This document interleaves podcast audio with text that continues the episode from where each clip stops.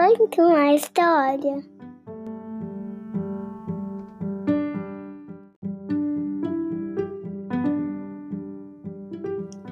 Olá, eu sou a Carla, seja bem-vinda ao podcast Conta uma História.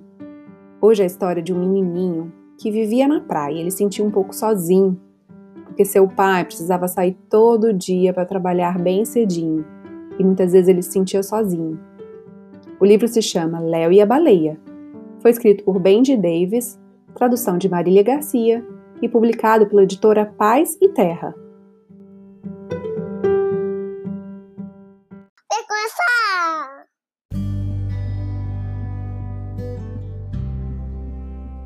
Léo e a baleia.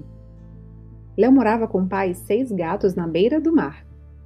Todas as manhãs, seu pai saía bem cedo para um longo dia de trabalho em seu barco de pesca. Ele só voltava quando estava escuro. Uma noite, um forte temporal arrastou tudo ao redor da casa. Na manhã seguinte, Léo saiu para ver o que tinha acontecido lá fora. Andando pela praia, ele avistou algo diferente. Ao se aproximar, Léo de repente viu um filhote de baleia encalhado na areia. Léo não sabia o que fazer, mas ele lembrou que as baleias não gostam de ficar muito tempo fora d'água. Eu tenho que agir depressa, pensou. Léo queria que a baleia se sentisse em casa. Ele contou algumas histórias sobre a vida na ilha. A baleia sabia ouvir muito bem.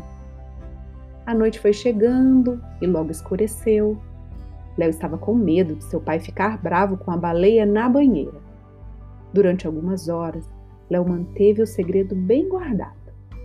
Ele até conseguiu levar escondido um lanchinho para a baleia.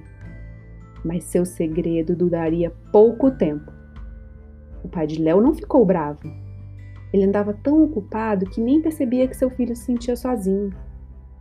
Ele explicou que a verdadeira casa da baleia é o mar e por isso ele precisava levá-la de volta. Léo entendeu que era melhor assim, mas achou muito difícil se despedir.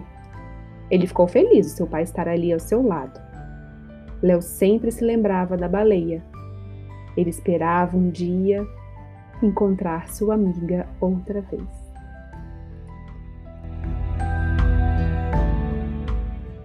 Tá acabando.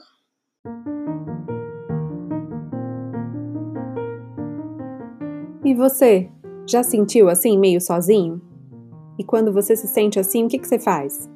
Tem gente que ouve uma música, tem gente que gosta de ver um filme, um desenho, tem gente que gosta de encontrar com os amigos, de fazer uma ligação.